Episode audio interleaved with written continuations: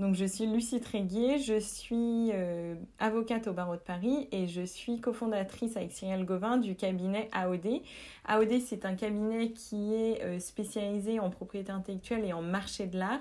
Donc c'est un cabinet qu'on a voulu euh, vraiment dédier à une industrie particulière qui sont les industries culturelles et le marché de l'art pour apporter à nos clients une approche vraiment très sectorielle et très spécialisée dans ce domaine d'activité spécifique. donc on va traiter de vraiment toutes les problématiques que vont rencontrer ces acteurs euh, dans, dans ce secteur spécifique euh, euh, d'activité. Alors, on entend parler de propriété intellectuelle et de droit d'auteur. Est-ce que c'est la même chose? Alors c'est une bonne question. En fait, le droit d'auteur, c'est vraiment une partie de la propriété intellectuelle. La propriété intellectuelle, ça rassemble plusieurs grandes catégories et c'est notamment la propriété littéraire et artistique, c'est le droit d'auteur et c'est ce dont on va parler euh, principalement aujourd'hui. Et puis il y a aussi la propriété industrielle qui recoupe le droit des marques, euh, et le droit des brevets, le droit des dessins et modèles, qui sont vraiment des titres de propriété industrielle. Euh, donc c'est ça la distinction entre droit d'auteur et propriété intellectuelle au sens large. Que doit-on faire pour que le droit d'auteur s'applique? Alors le droit d'auteur, euh, pour qu'il s'applique, il n'y a en fait rien à faire puisqu'il naît du fait même de la création. Ce que ça veut dire, c'est que l'artiste crée une œuvre, donc le photographe va euh, prendre une photographie, le droit d'auteur va naître du fait même de cette prise de photographie. Donc c'est une donnée qui est importante évidemment pour les photographes. Ensuite, cependant, il faut quand même noter qu'il y a des preuves qui vont être très importante, notamment dans le cas de litige, et ça va être, euh, ces, preuves vont être facilitées par les dépôts. Donc, peut y avoir des dépôts, ça va être des enveloppes solo, vous pouvez trouver ça sur le site de l'INPI, mais ça va aussi être des dépôts éventuellement chez un huissier, par exemple, voire des dépôts dans la blockchain, un ancrage dans la blockchain aussi, euh, si euh, certains artistes sont intéressés par ces technologies. Et dans, dans, ce même registre, on nous demande souvent euh, qu'est-ce que ça signifie le petit c, vous savez qu'on voit souvent euh, sous les photographies. Euh, en réalité, le petit c ou le droit réservé qu'on voit également, ça n'a ça, aucun intérêt en tant que tel, dans le sens où le droit justement naît du fait même de la création et le petit c, c'est à tout, enfin, au, au mieux, c'est vraiment une indication que du droit d'auteur existe, mais, mais ça n'a aucune valeur juridique. Alors, est-ce que lorsque l'on est photographe, on doit faire un dépôt pour chacune de ses œuvres? Non, euh, ce c'est pas une obligation. Et encore une fois, le, fait de prendre la photographie, euh, les droits d'auteur vont naître. C'est vrai que les dépôts vont être euh, importants et intéressants dans le cadre d'un contentieux en réalité. Donc ça va être si il y a par exemple un sujet de contrefaçon d'un tiers qui aurait réalisé une, une, copie ou juste qui aurait reproduit l'image, la photographie sans autorisation. Dans ce cas-là, dans le cas d'une procédure, ces dépôts-là vont être intéressants pour justement prouver l'antériorité et la paternité euh, des œuvres. Donc c'est là où, euh, où, ces dépôts vont être intéressants, mais euh, toutes les photographies ne doivent pas faire l'objet de dépôts et on va d'ailleurs pouvoir prouver l'antériorité et la paternité par d'autres moyens si jamais les dépôts n'ont pas été réalisés, mais c'est vrai que ça va être plus difficile. Alors, si le photographe n'a pas d'action précise à faire concernant le droit d'auteur, est-ce qu'il y a tout de même des choses importantes à savoir? Ouais, évidemment, il y a des choses à savoir. La première chose, c'est que l'idée n'est pas protégeable. Et ça, c'est vrai que c'est une question qu'on qu'on entend souvent.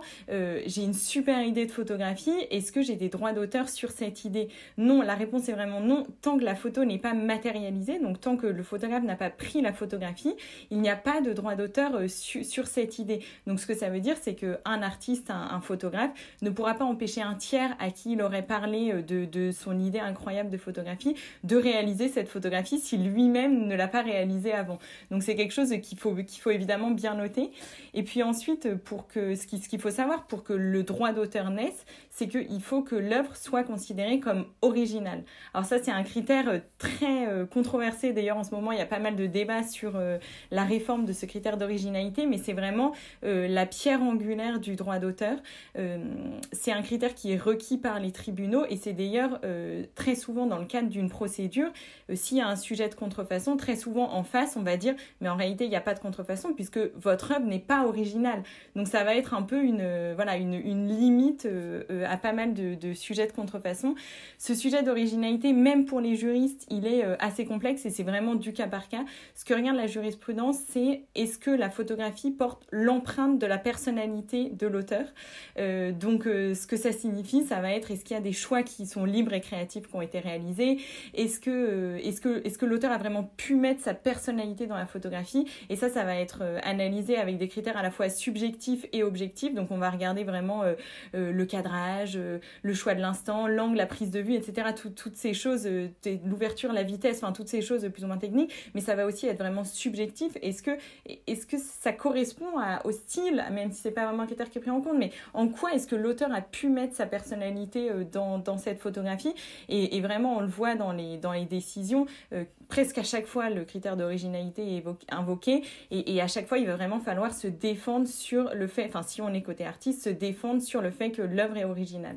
Donc, c'est un critère qui est important et là, ce qui est difficile à expliquer en juste quelques, quelques minutes, mais, mais qu'il ne faut pas oublier pour, pour les photographes.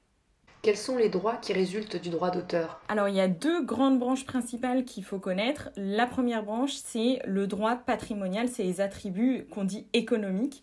Euh, donc ça va être notamment le droit de représentation, le droit de reproduction, et c'est ce qui va pouvoir être licencié, c'est ce qui va pouvoir être cédé, c'est ce qui va pouvoir en fait permettre à l'auteur de vivre concrètement de, de, sa création, de, de, ses œuvres.